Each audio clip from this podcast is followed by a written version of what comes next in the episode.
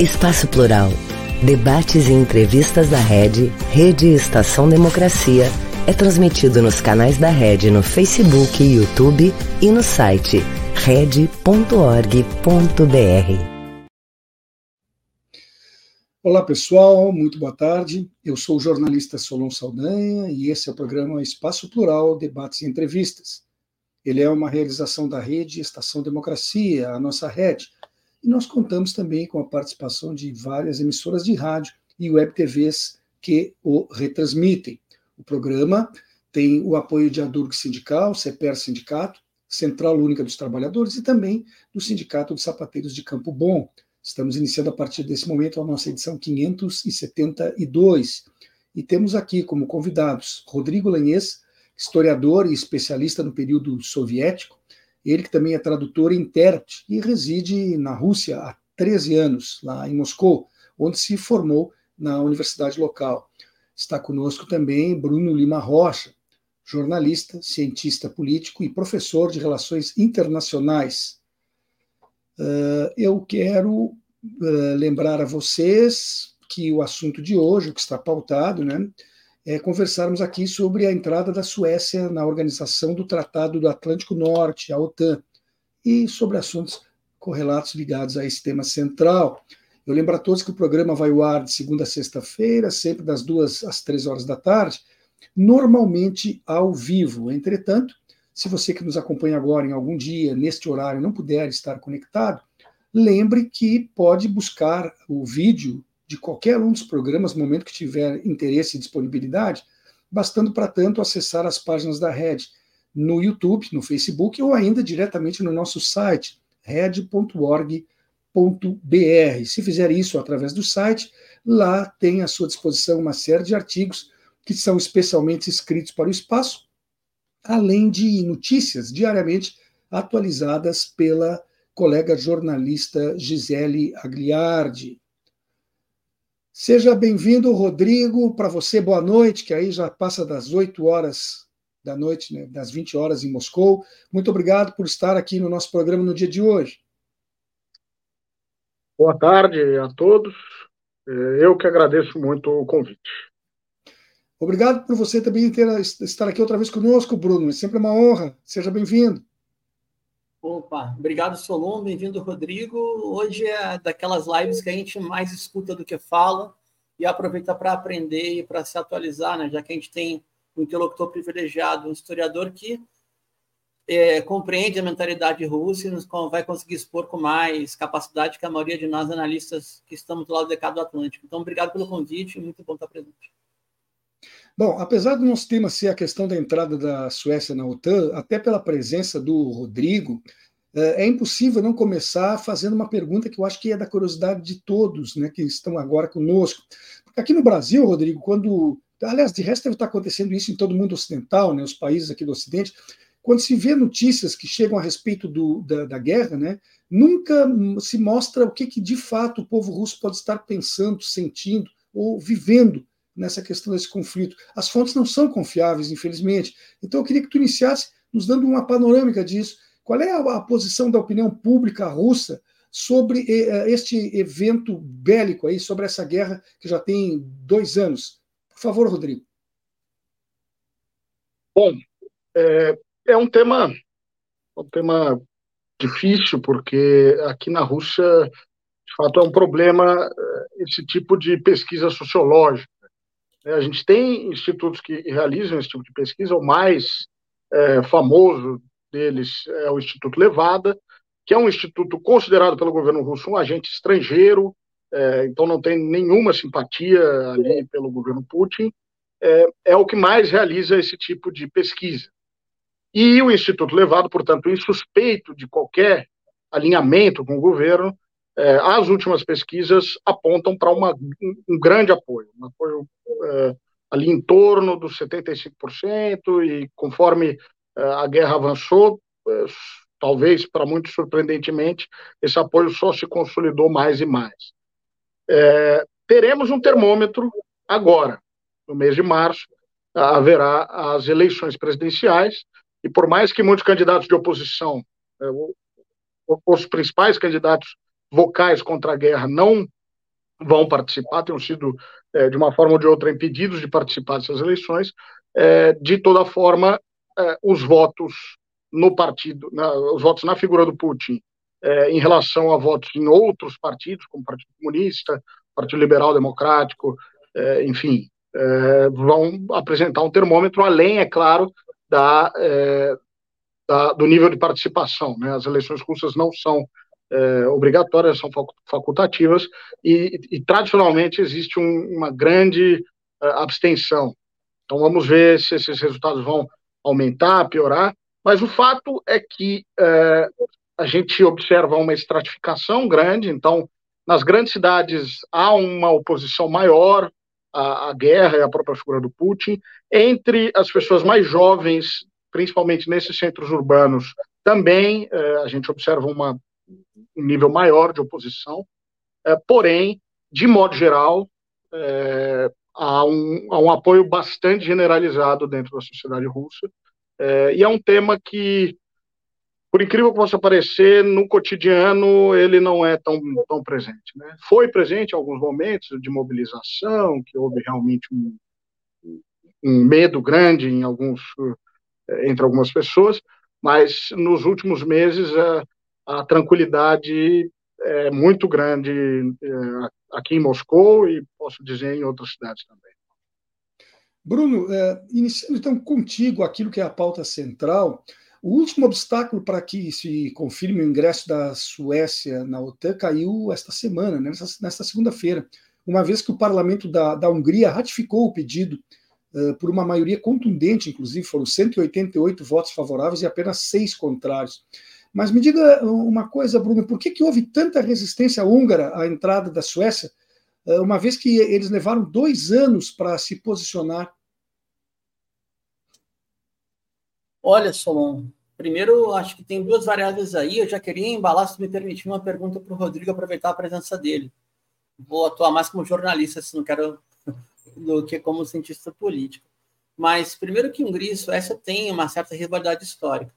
Eu acho que eu faria essa leitura.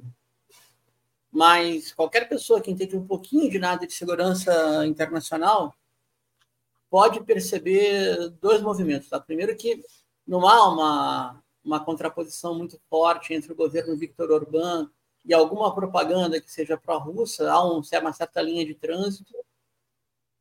Não é a mesma linha de trânsito que tem, por exemplo, entre a Sérvia e a Rússia, ou mesmo entre um setor da Grécia pela origem ortodoxa e a Rússia, mas há uma linha de trânsito, uma linha de comunicação aí. Mas, no frigir dos ovos, Solon, a Suécia é uma potência bélica. Né? A Suécia tem uma capacidade naval muito grande. A Suécia consegue operar no Báltico, consegue operar no Círculo Ártico. A Suécia tem uma capacidade operacional, diria eu, considerável. Ela é concorrente quando era extra-OTAN, de países membros da OTAN, basta ver, por exemplo, todo o AUE que fizeram em relação à compra dos caças suecos, e aquela compra dos caças suecos foi muito correta, porque as três ofertas que havia para o Brasil comprar, a, o preço mais em conta, que melhor transferia a tecnologia, era da era Saab Vigny, não era nem a Rafale francesa, nem a, a empresa estadunidense. E, olha, não quero parecer leviano, nem, nem chulo, mas a Suécia consegue elevar a temperatura e pressão, a tensão no Mar Báltico. Que até então, se a gente for ver bem, a adesão da Islândia é secundária, é importante, mas secundária. Noruega e Dinamarca já eram membros plenos da OTAN. Noruega operou no Afeganistão, teve óbito no Afeganistão, por exemplo. Mas se juntar todos os países escandinavos a Finlândia também, uma tensão histórica, né? mas se juntar todos os países escandinavos, não dá a capacidade militar da Suécia.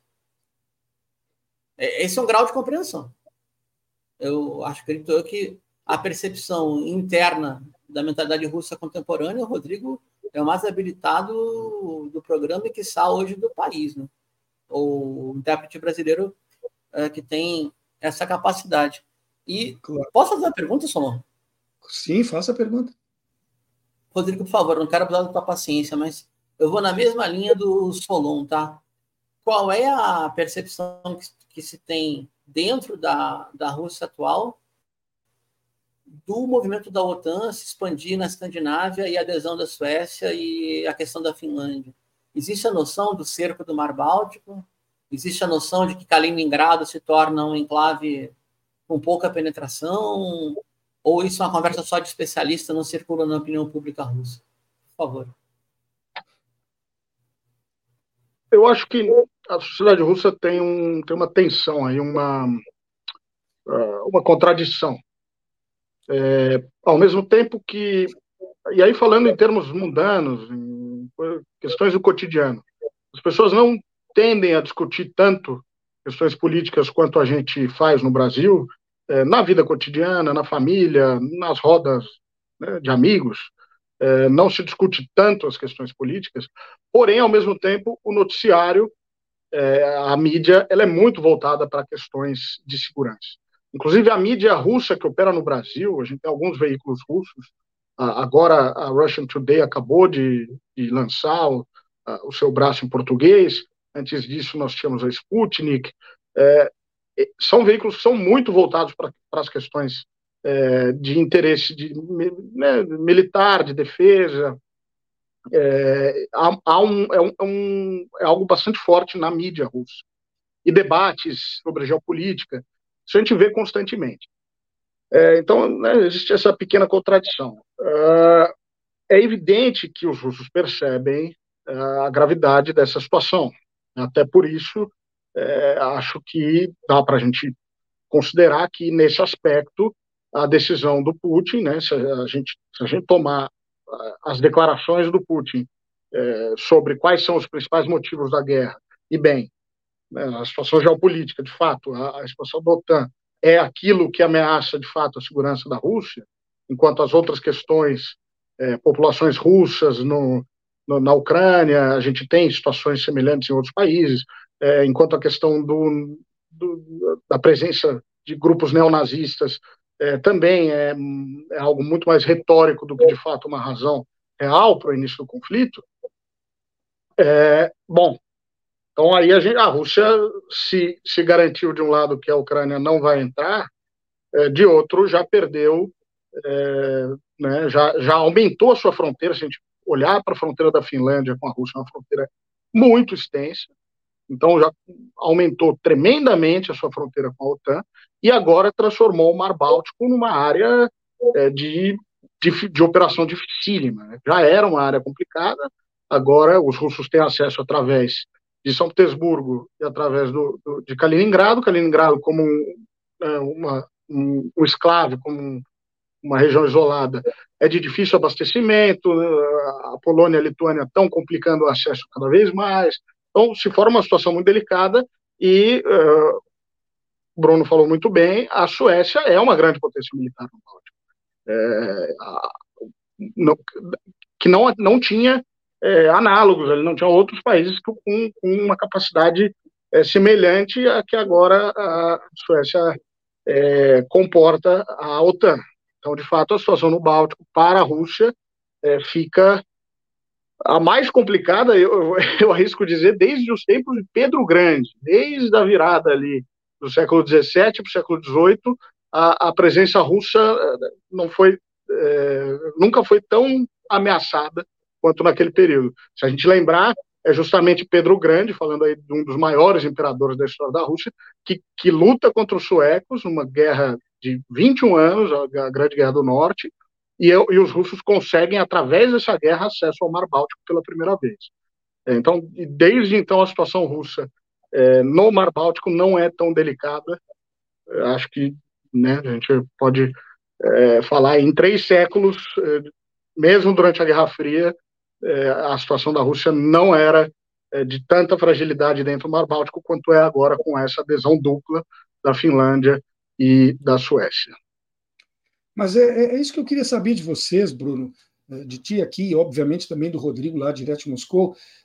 Por que, que a Suécia a, simplesmente rompeu com uma tradição de décadas de não alinhamento? Como vocês mesmos dois disseram, ela tem um poderio militar o suficiente para cuidar das suas próprias fronteiras e não se indispor ali. por que ela escolher um lado, em vez de permanecer numa tradição que, que sempre notabilizou a a sua postura anterior? A que tu atribui isso, Bruno? Internamente, claro, alguma coisa interna na Suécia tem que ter sido alterada.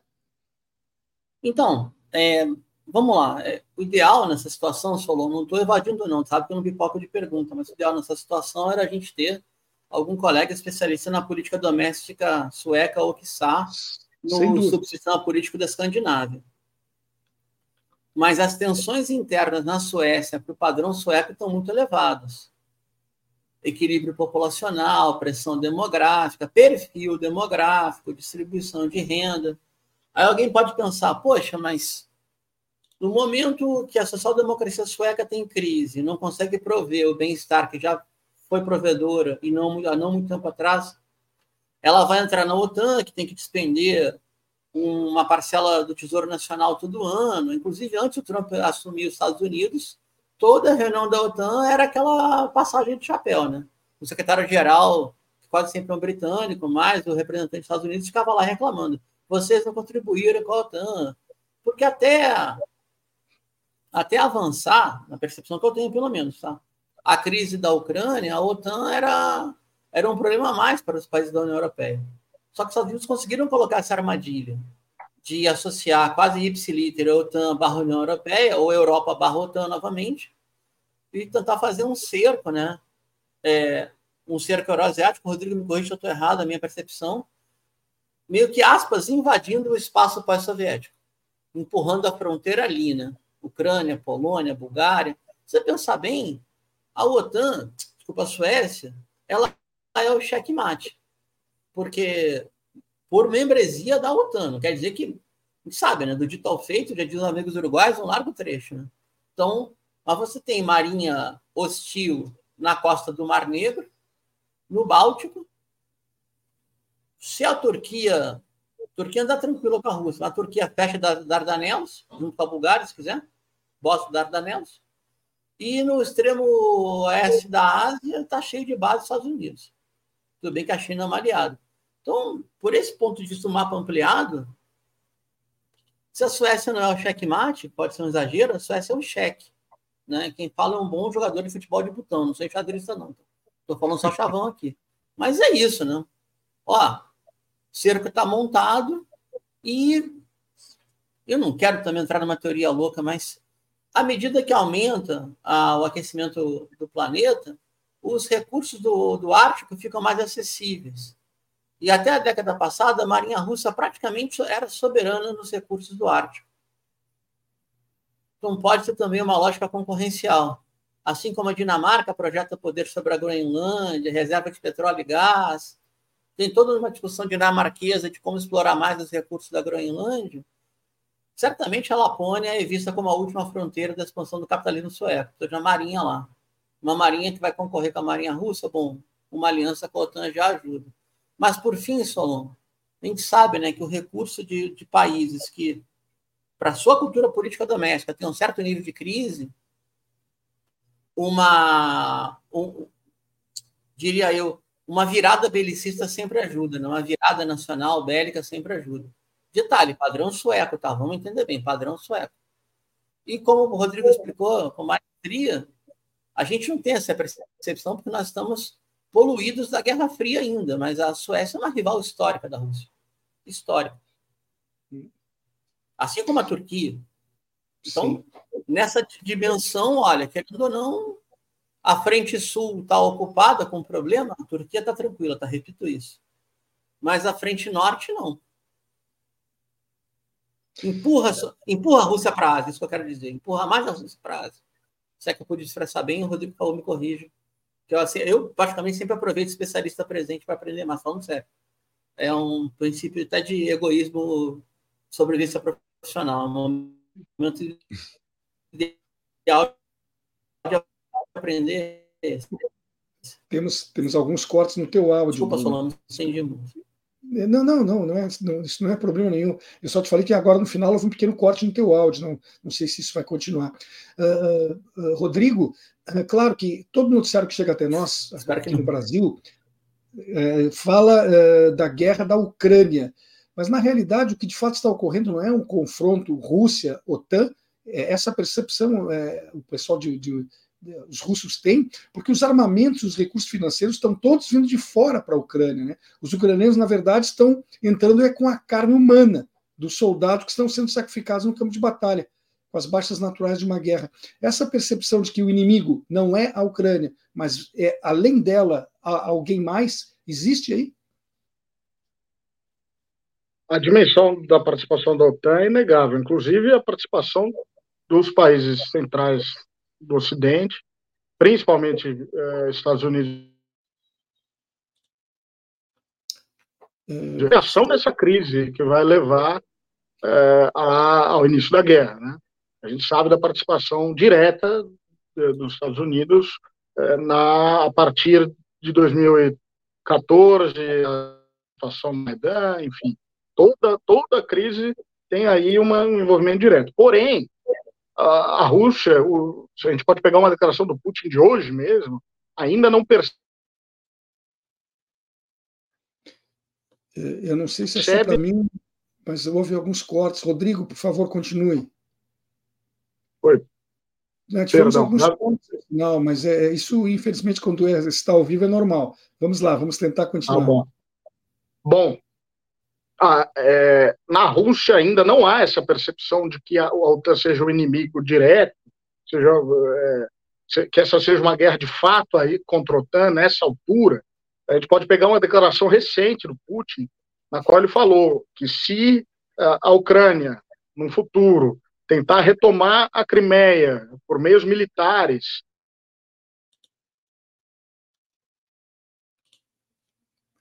É, será inevitável. E, e, em uma guerra entre a que opõe a Rússia e os é, uh, países da OTAN, palavras do Putin. É, Babton, me confirma se é comigo ou se os cortes do Rodrigo estão é, ocorrendo na nossa transmissão também para o público. Por favor, aqui no chat privado, tu me informa.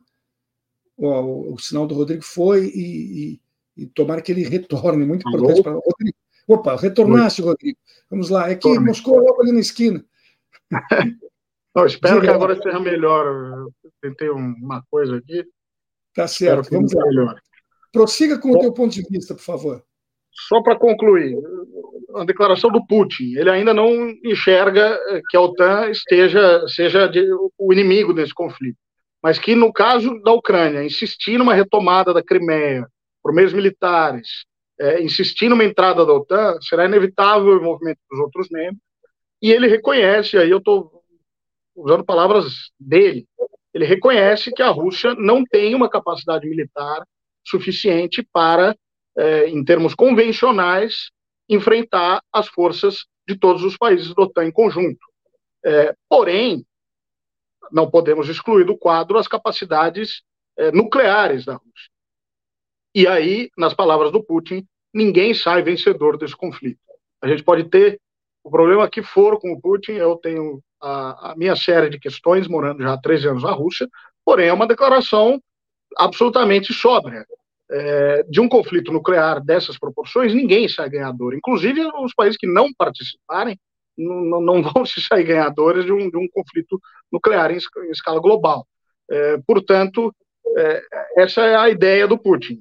É, por enquanto, a OTAN não, não, não tem um papel central nessa guerra. A partir do momento em que a OTAN for o inimigo, não é, coisas boas não virão de nada disso. É, Bruno, é, nós não estamos a partir de agora, de certa forma, num impasse. Veja o que acabou de dizer o Rodrigo, né? Claro que se, ninguém quer, e acredito que ninguém vai ser louco de dar o primeiro disparo numa guerra nuclear, uhum. mas na, na, na, luta convencional há um impasse ali.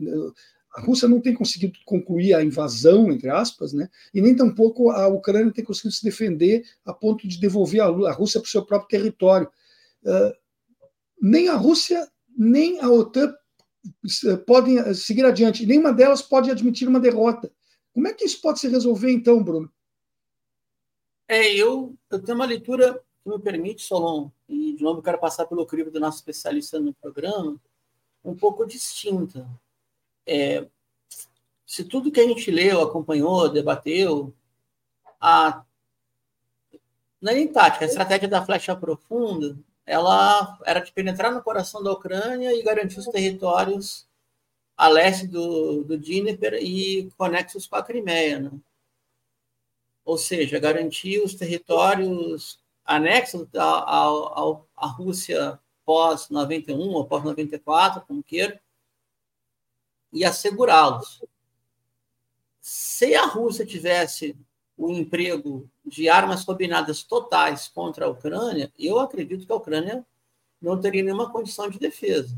Ou seja, a Ucrânia teria um governo no exílio, um governo no subterrâneo de Kiev, que não teria mais nenhum outro porto operando no Mar Negro, tal, não teria mais viação férrea para ter conexão com a Polônia, para a Ucrânia estaria inviabilizada economicamente.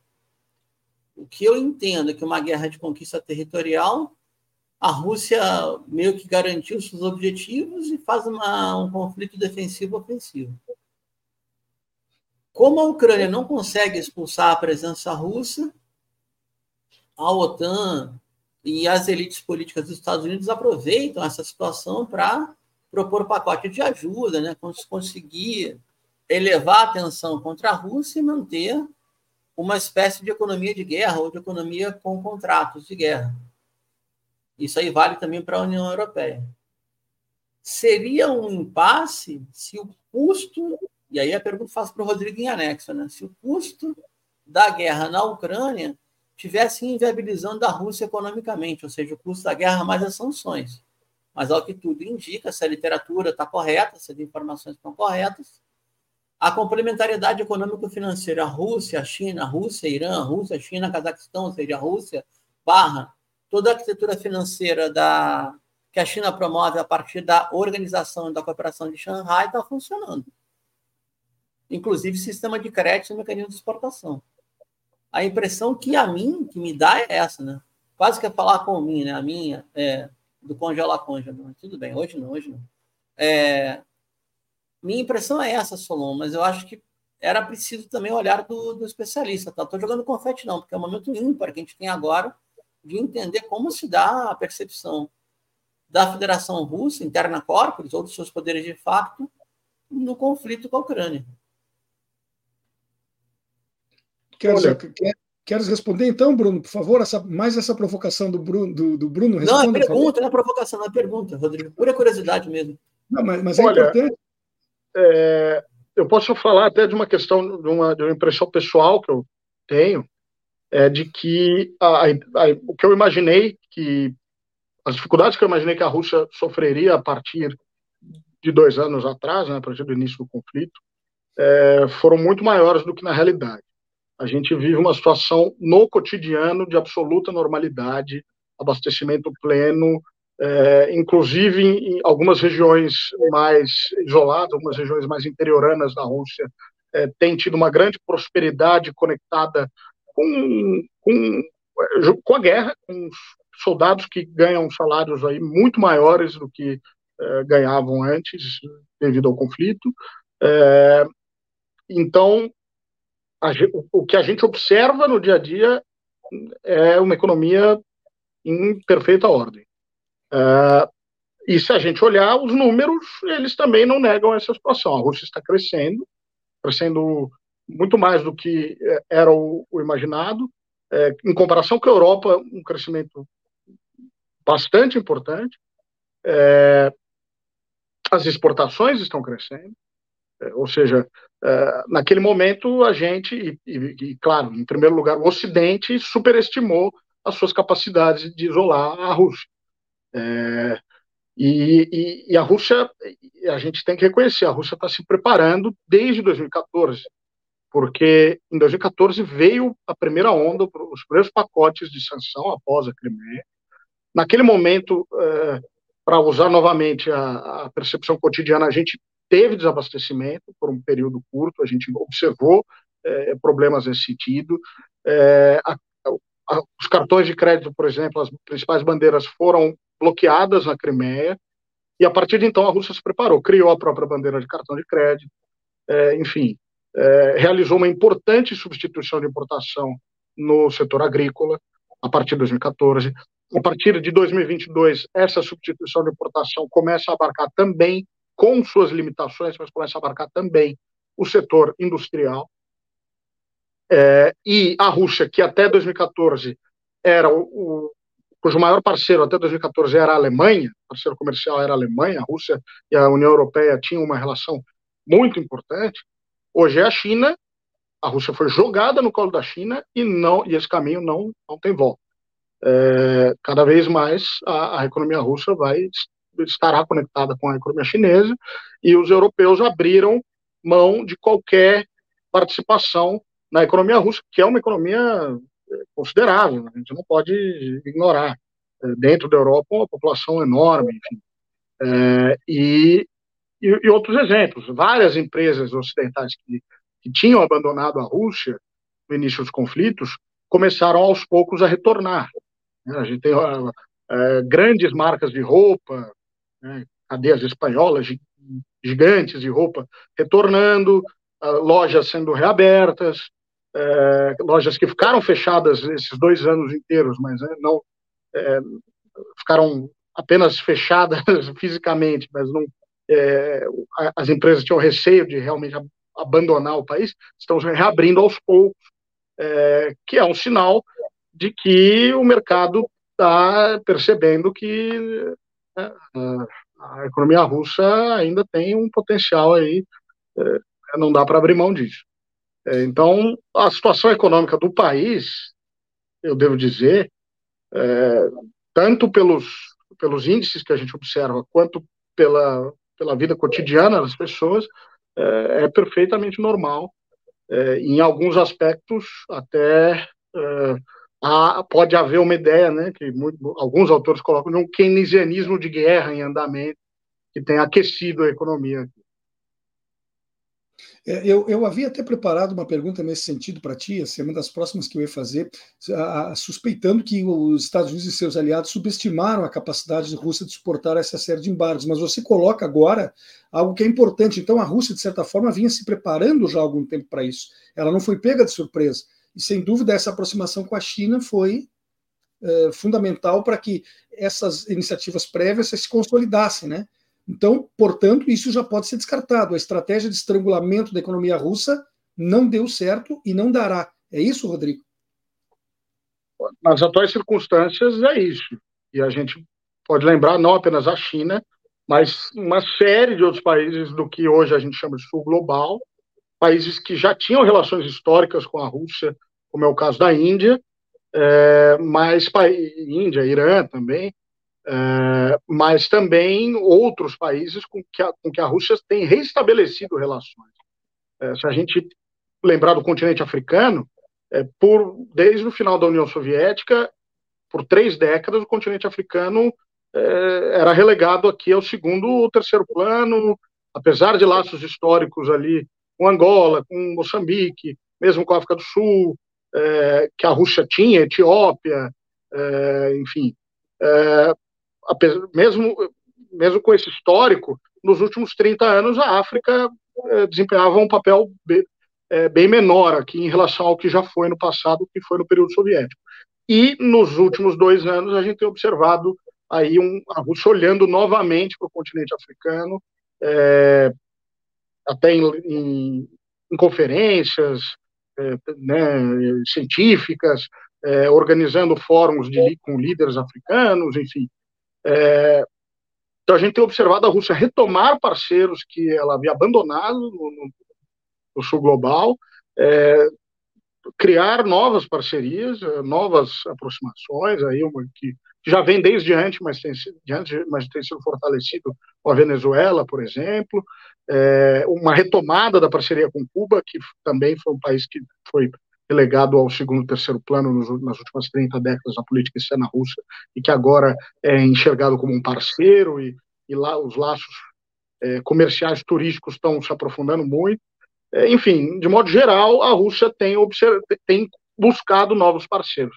Por, por, muito tempo, a prioridade da política externa russa, a gente está falando do Yeltsin, mas a gente está falando também da, do, da, primeira década do governo Putin, foi o Ocidente foi estreitar parcerias com o Ocidente, inclusive o Putin falou na, na entrevista tão comentada com Tucker Carlson é, que, está, que ele estava plenamente é, é, plenamente aberto à possibilidade de entrar no OTAN. É, e o cenário que a gente observa hoje é outro completamente diferente, no qual a Rússia passa a olhar para o Oriente e agora para o Sul, é, e o Ocidente já é um, um tema já que ficou um tanto no passado. Bom, nós temos um intervalinho agora, mas é menos de um minuto e já retomamos o programa de hoje. Um país sem serviço público, sem concurso público, dependendo de nomeações políticas. Já imaginou? É o que pode acontecer com a aprovação da reforma administrativa. A Durga Sindical, em defesa dos professores e da educação pública e de qualidade. Esse governo é cruel. Olha o que, que fizeram comigo. Eu ganhava muito mais em 2014 do que recebo hoje em dia. É assustador. Eles querem acabar com a gente. Tu viu o IP? Estamos pagando a conta mais uma vez. E isso é consequência de nove anos sem reajuste nos salários. Só tem um jeito: o povo entender o valor da educação e irmos à luta pelo reajuste dos nossos salários. CPERS, reajuste já!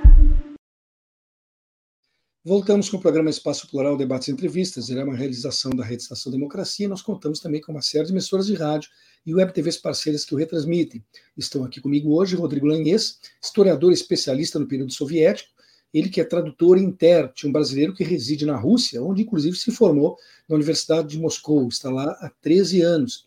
Também está aqui comigo Bruno Lima Rocha, jornalista, cientista, político e professor de relações internacionais. Estamos aqui conversando sobre a entrada da Suécia na OTAN e também sobre o conflito aí é, da Rússia com a Ucrânia, etc.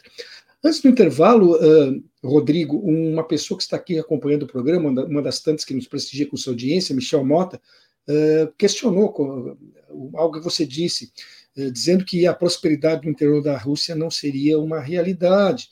Botou aqui que o interior da Rússia, na verdade, é pró, pobre, que a elite de Moscou é que vai muito bem, igual ao tempo dos czares não sei que conhecimento o Michel Mota tem sobre a Rússia, mas você mora aí há 13 anos.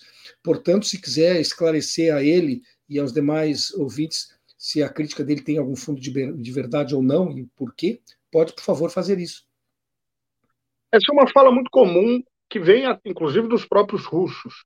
É, nesse sentido, a gente é muito parecido com os russos. Há um, um grave complexo de vira-lata, digamos assim, uh, aqui na Rússia, é, e há uma, um ressentimento da, é, do fato de que Moscou concentra, de fato, é, uma grande parte dos recursos do país. Agora, se a gente for comparar a Rússia com o nosso país, com o Brasil, dizer que Moscou não é a Rússia é a mesma coisa que dizer que São Paulo não é o Brasil. E São Paulo é o Brasil e não é o Brasil. Assim como Moscou é a Rússia e não é a Rússia é, 10% da população, mais de 10% da população vive na região de Moscou. É, de modo que é um, é, é um é Rússia, é, é parte é, fundamental, central ali da Rússia. E a ideia de que o interior da Rússia é terrivelmente pobre também é uma ideia bastante limitada. É, você depende do que a gente, de que regiões a gente está falando mas as capitais de província da Rússia têm até uma infraestrutura bastante razoável. É, a gente tem metrô só para. E aí o, a audiência pode comparar com o Brasil, que é um país que tem, é, que por, por, um determinado tempo teve uma economia maior do que a Rússia, é, tem uma população maior do que a Rússia. É, a gente tem metrôs nas cidades de Kazan, é, Nova Sibirsk, Ekaterimburgo, Nizhny Novgorod, é, Samara, é, sim, Samara, Volgogrado, São Petersburgo, né, sistemas de metrô, sete sistemas de metrô. Isso é, é sete, se eu se eu não me esqueci de alguns, é capaz que eu tenha me esquecido. É, isso é um sinal de, de pobreza. É, nós temos centros que se beneficiam tremendamente do turismo, regiões como a região de Murmansk, é, que, enfim, é, da, da Crimeia, depois de 2014, é, região de Sochi, que, tem, que já é, teve, onde teve a Olimpíada, que tem, enfim, uma economia muito forte do turismo. É, enfim, é, a gente tem na Rússia, é, claro, uma, um contraste em relação ao interior e às grandes cidades, e aí principalmente Moscou e São Petersburgo, mas enfim, outras. É, agora, eu passando três anos aqui, tendo viajado por todas as regiões, inclusive eu trabalho na área de turismo, eu viajo muito, é, não observei uma situação de miséria minimamente semelhante ao que a gente observa diariamente nas grandes cidades do Brasil. É, você não precisa sair de São Paulo para se deparar com miséria, enquanto aqui é, em Moscou e mesmo em São Petersburgo e, francamente, na maior parte das cidades médias da Rússia, é, não há uma situação de miséria minimamente análoga. E aí a gente pode pegar também os dados, é enfim. A Rússia não é, esse quadro que se pinta de uma Rússia tremendamente pobre, cinzenta. Ironicamente, é é, uma, é um quadro que se encaixa muito mais ao que hoje é a Ucrânia, e mesmo antes da guerra, ao que era a Ucrânia, o interior da Ucrânia, do que de fato é a Rússia, que é um país que nos últimos 20 anos é, mudou tremendamente é, e, que, e na qual há uma qualidade de vida é, bastante razoável, mesmo em cidades médias. E aí eu convido a todos a, a checarem com, com os próprios olhos, é, porque é uma, uma situação. Eu que morei 20 anos no Brasil, 13 aqui na Rússia, comparo, enfim, no meu cotidiano e me angustio de ver o meu país com o potencial que tem é, tão está cada vez mais né, atrás em relação a um país como a Rússia que mesmo durante a guerra mesmo com as dificuldades que enfrenta com as sanções é, eu vejo melhora constante gradual é, um outro ouvinte aqui, o, o Alegrete Pereira, mandou uma mensagem, e ele mandou a mensagem em russo. Eu traduzi para colocar aqui, temeroso, porque eu não ia saber o que, que, tava, o que, que eu estava pondo no ar, mas, mas ele estava eh, dizendo que a entrevista é ótima. Esta mensagem que vocês estão lendo aqui foi traduzida pelo tradutor automático aqui do programa, porque, como eu, como, como eu falei antes, veio em russo. Certamente o, o Rodrigo entenderia, mas eu e o, e o e o Bruno provavelmente não. Obrigado pela participação no programa. Bruno, ah, uma possível eleição de Donald Trump para presidente dos Estados Unidos pode mesmo retirar o apoio que o país vem, dando à Ucrânia? Você acha que ele cumpriria isso que está sendo, de certa forma, uma promessa na sua pré-campanha? Solon, essa é uma pergunta de literalmente bilhões de dólares. Né? Pode, eu te, eu te mando o meu Pix e tu, a minha parcela. eu também, eu, manda lá, manda para a Trump Tower, era mais perto no Panamá, né, que também é dele, sai a franquia do nome. Solon, é. no governo Trump, ele tirou a linha de provocação contra a China. E o Brasil estupidamente repetiu a mesma linha de provocação.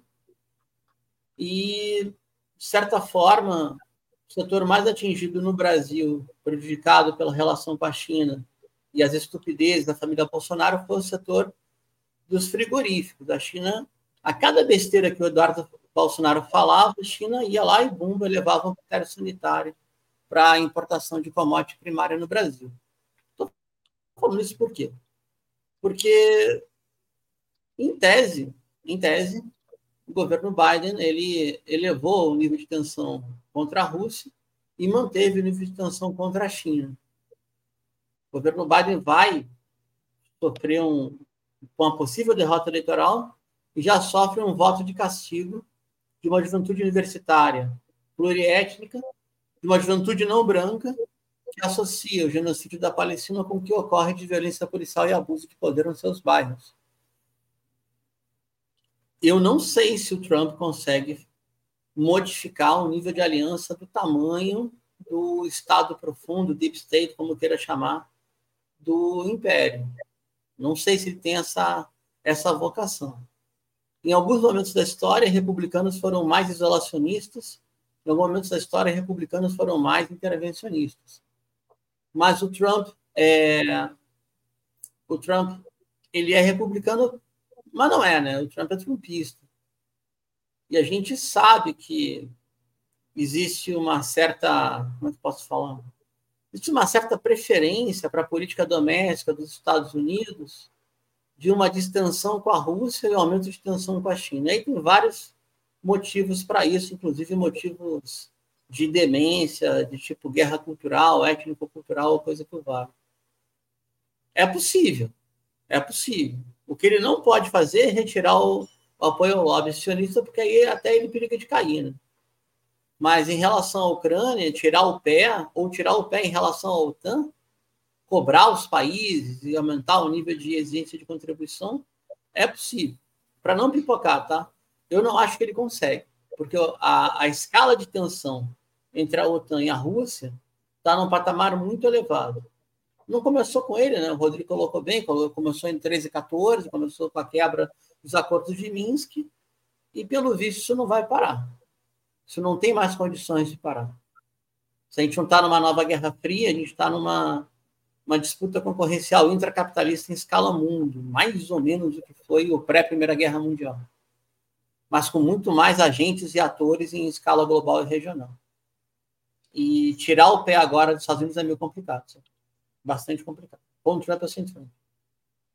Uh, Rodrigo, o Volodymyr Zelensky, ele foi mesmo um, um, um, líder fabricado através da influência ocidental?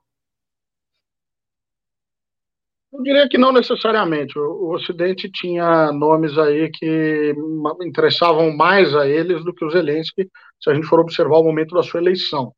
É, o candidato preferencial talvez fosse o Poroshenko, que já era, foi o candidato que assumiu depois da Euromaidan, né, depois do, uh, do golpe, alguns vão chamar, outros vão chamar de impeachment, é, sobre o, o Yanukovych, quem assume é o Poroshenko, que, inclusive, é, no espectro político, está muito mais à extrema-direita do que está o Zelensky, declaradamente.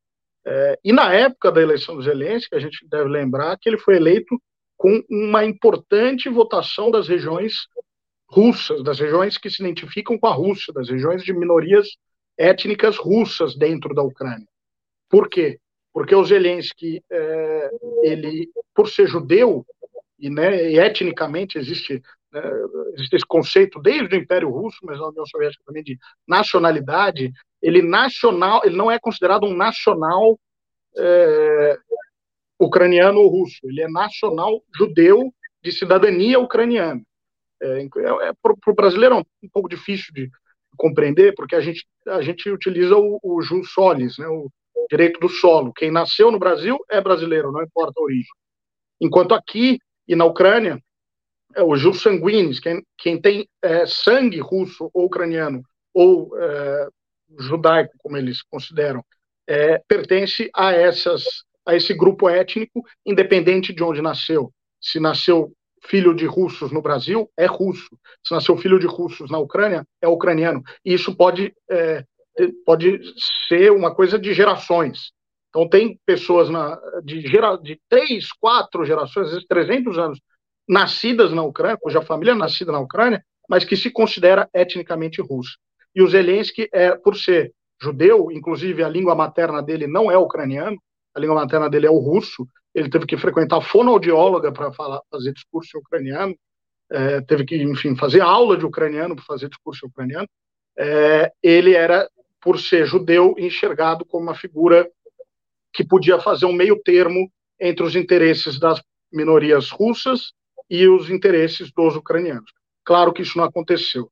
Ele, até certo ponto, foi atropelado pelo, pelo, pelo establishment ucraniano, pela influência, pelo peso da influência ocidental, é, e acabou abraçando, em algum determinado momento, esse papel de é, representante dos interesses ocidentais ali.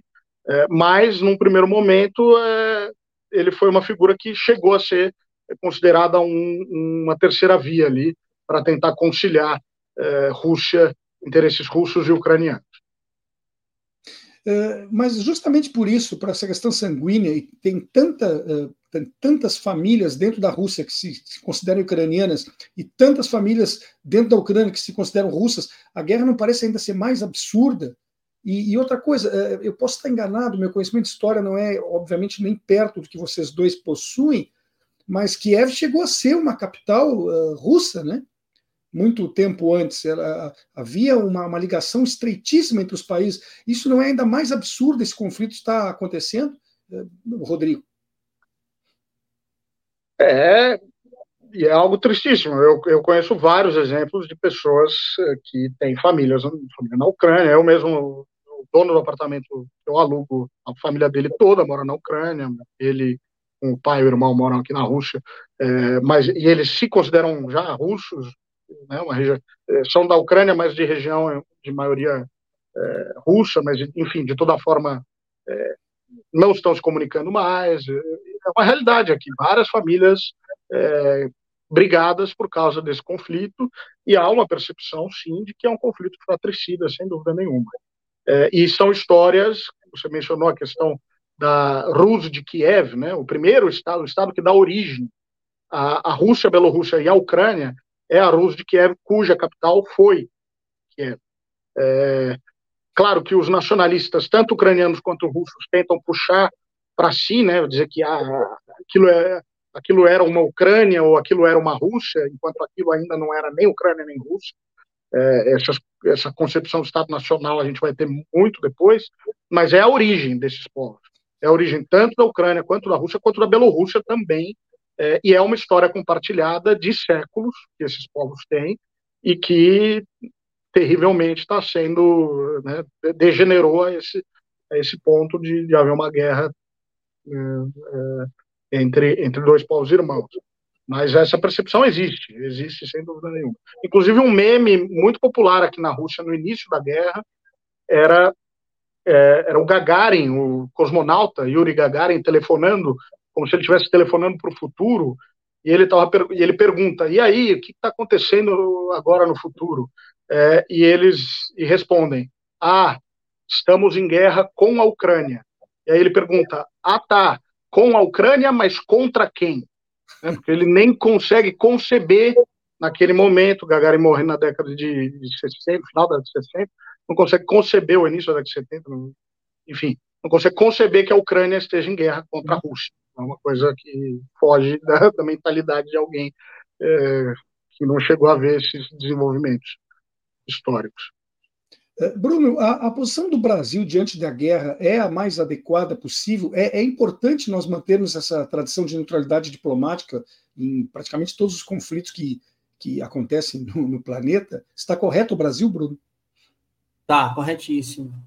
Eu diria que o Brasil ele tem dois vieses, né? a defesa da paz e da segurança e também a defesa dos direitos humanos, no sentido de essa mesma pergunta que tu faz, Solon, está apropriada, se você pensar nos termos de Israel-Palestina, uma interpretação equivocada seria, ah, mas o Brasil não está neutro na guerra Israel-Palestina. Não, é, é uma guerra de ocupação, é um conflito assimétrico.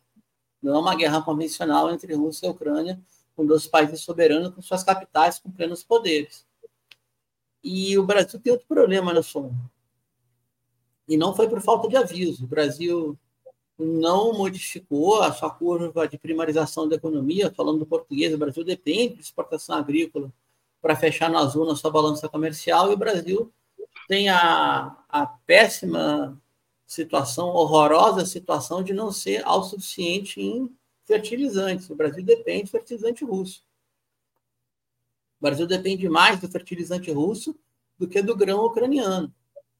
Até o Bolsonaro conseguiu entender isso. Então, é uma situação limite, né? uma compreensão que até o Bolsonaro entendeu que sem o fertilizante russo, o Brasil não teria condição de bancar os seus planos de super safra. Fechar o Dardanelos Bósforo, fechar a navegação no Mar Negro para o Brasil é um problema. E o Brasil, na defesa dos seus interesses diretos, na defesa também da paz e da segurança mundial, emprega a sua diplomacia de carreira, que eu reputo das melhores do mundo, para tentar aumentar os espaços de negociação. Só de deixar um porto ucraniano aberto e a Turquia deixar todo mundo passar sem cobrar uma negociação muito elevada, o Brasil ter participou dessa negociação, não foi direto, não foi indireto, já é algo muito significativo. Posso fazer Agora, uma pergunta para o Rodrigo, por favor, só, só uma, uma, antes de você fazer a pergunta, você disse que o Bolsonaro entendeu isso, talvez ele tenha recebido uh, um soprinho no ouvido né, do agronegócio brasileiro.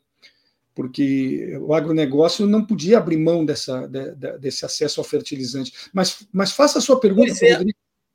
Hum? Solon, só desculpa, porque a, a ministra Tereza Cristina, né, conhecida como musa do veneno, ela não soprou na orelha do Bolsonaro em relação à China, continuaram falando besteira. Mas eu sou obrigado a entrar na conjectura que os frigoríficos amigos de Tereza Cristina vendiam para a China, perdão da rima pobre, e os frigoríficos amigos de Cátia Abreu não conseguiam. Daí a rivalidade dentro do água. Né?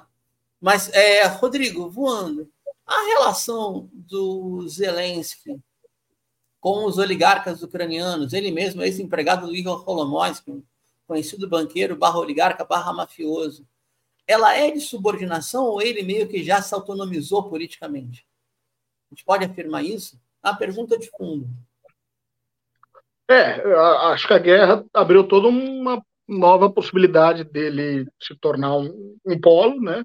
Para mencionar o próprio Igor Kalamoisky, que, que era o mais conhecido oligarca apoiador do Zelensky, ele foi preso recentemente, há poucos meses, acusado aí de corrupção, enfim, daquelas acusações, pacote básico de acusações contra oligarcas, é, e, e, e, com o apoio do, claro, do governo Zelensky, enfim, foi o governo Zelensky que promoveu essas acusações, de modo que o pode-se dizer que ele ganhou essa oportunidade aí de se tornar um polo, passar a girar em torno de si próprio aí dentro da política ucraniana.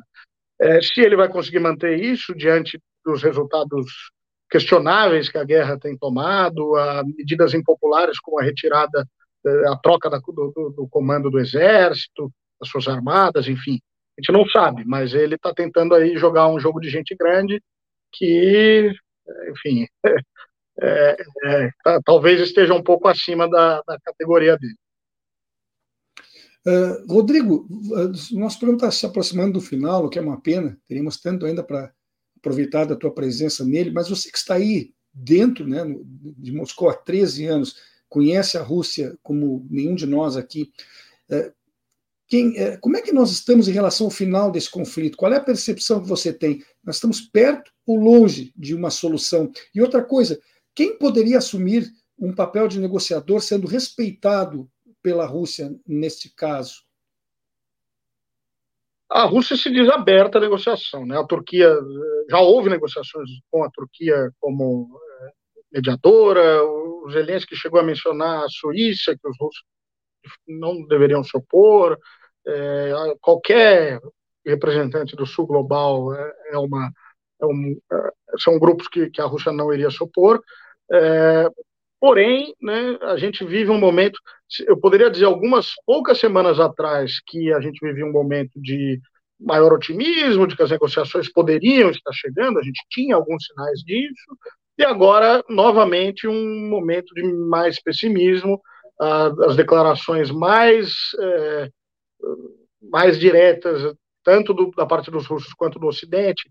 Macron chegou a mencionar um eventual envolvimento de tropas da OTAN, Uh, o, a entrada da, da Suécia formalmente na, na, OTAN também não, não ajudou com esse clima. Então, é, é, difícil, né? Nós, historiadores, já não gostamos de fazer prognósticos para o futuro. Em relação a isso, eu gosto menos ainda, porque é, a, o quadro muda rapidamente, mas é fato que a Ucrânia tem mostrado sinais de esgotamento aí no campo de batalha, é, e é uma situação que não tem como perdurar infinitamente sem uma maior participação da OTAN, que traz problemas graves, traz é, perspectivas preocupantes aí de escalada que não interessam francamente a ninguém. Olha, nós estamos terminando o tempo aqui. Eu quero agradecer muito a presença de vocês dois. Rodrigo Linhês, historiador brasileiro, especialista no período soviético, ele que reside em Moscou há 13 anos, onde se formou na universidade eh, daquele país. Né? Bruno Lima Rocha, jornalista, eh, jornalista, cientista político e professor de relações internacionais. Muito obrigado a vocês pelos esclarecimentos, pelo excelente programa de hoje. Rodrigo, a palavra é tua para alguma despedida. Agradeço muito o convite. É, se houver necessidade no futuro, interesse no futuro, de realizar uma nova conversa, é claro que é um tema é, que, enfim, exaustivo, um tema que daria para a gente continuar horas e horas, é, mas espero ter é, tocado em pontos importantes e esclarecido. E agradeço muito aqui a companhia é, do Bruno e, é claro, a entrevista conduzida pelo Solo. Muito obrigado. Bruno, agora que você abriu essa perspectiva, se prepare, porque a gente não esquece. Fica anotadinho o telefone e nós vamos recorrer a ti em outras oportunidades, com certeza, sobre muitos temas que seriam do interesse do nosso público. Bruno, obrigado mais uma vez. Você que já é de casa. Não, obrigado, Solon. Obrigado, Rodrigo. É das, é das lives que eu gosto. A gente fala, ouve mais do que fala, pergunta mais do que responde e, aprende muito no final. Obrigado Imagine pela oportunidade de contar comigo. Imagine eu, então, que não aprendi com vocês dois. Uh, muito obrigado, estamos encerrando aqui. Eu relembro que esse programa recebe o apoio de Adurgo Sindical, CEPER Sindicato, Central Única dos Trabalhadores, a CUT-RS, e também do Sindicato de Sapateiros de Campo Bom. Agradeço aos colegas jornalistas Babton Leão, que esteve cuidando da técnica, e Graça Vasques, que lidera a nossa produção. Concluo com o meu muito obrigado, direcionado a você, a nossa audiência, verdadeiro motivo, afinal, para que a gente esteja por aqui. Uh, por favor, se possível, amanhã de volta, né, duas da tarde, porque eu vou estar esperando cada um de vocês. Até mais. Espaço Plural é exibido pelas redes sociais dos seguintes parceiros: CUT-RS, Rede Soberania, Rádio Com Pelotas, O Coletivo, Rádio Ferrabras FM de Sapiranga, Coalizão do Movimento contra a Discriminação Social, Coletivo Pão com Ovo, Jornal Brasil Popular e TV Caxias em sua página no Facebook e pelo canal 14 da NET Claro, Jornal Já Porto Alegre, Portal Litoral Norte RS e Terra Livre Rádio Web de Ulha Negra, Passo de Torres TV, para Desporto TV e Paideia TV em seus canais no YouTube.